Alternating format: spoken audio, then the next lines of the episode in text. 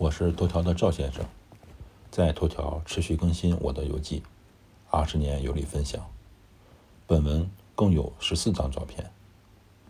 卡尔斯鲁厄也有金字塔，位于市中心广场，约七米高，材质是红色砂岩，是一个历史符号。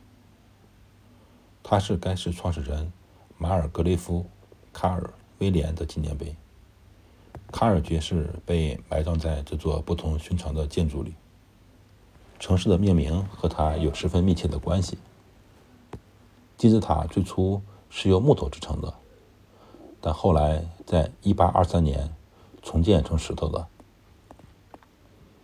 和老婆在街头闲逛，发现，在经济相对发达的城市，鲜花很受欢迎。这也是为家庭和生活增加色彩。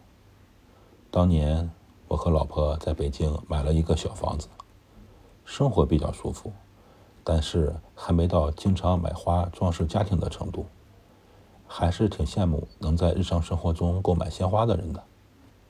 现在日子好了，家庭空间也比较大，老婆开始学习花艺，客厅和餐厅时不时会换不同造型的鲜花，确实为生活增色不少。当时在路上发现了一块奇怪的牌子，没看懂什么意思，拍下来留个纪念。卡尔斯鲁厄有一个小动物园，基本上是家长带孩子去散步和游玩。当年我没有孩子，体会不到和孩子在动物园闲逛的乐趣，门票对我来说也挺贵，舍不得花钱，就和老婆绕着动物园转了一圈。找了几个合适的位置拖拍照片。当地严格禁止自行人拖车带人，但是汽车出行既环保又健康。为了方便汽车出行带行李，当地人在自行车后挂了一节车厢。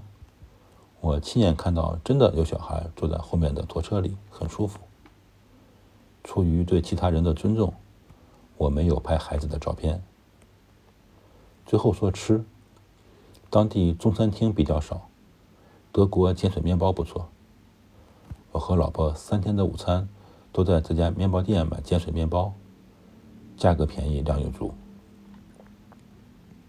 当地有一家饭馆，用中文写的“面条”两个字，因为第一次出国，见到中国字很亲切，毫不犹豫开门进餐厅点餐，和服务员聊天才发现。这是一家越南人开的饭店，和中国菜没任何关系。他们的英语还不如我。至于面条的味道，我只能说他们就是把面做成条了。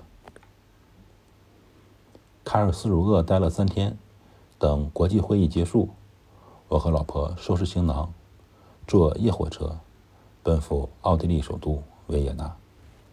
赵先生，二零二年。五月四日。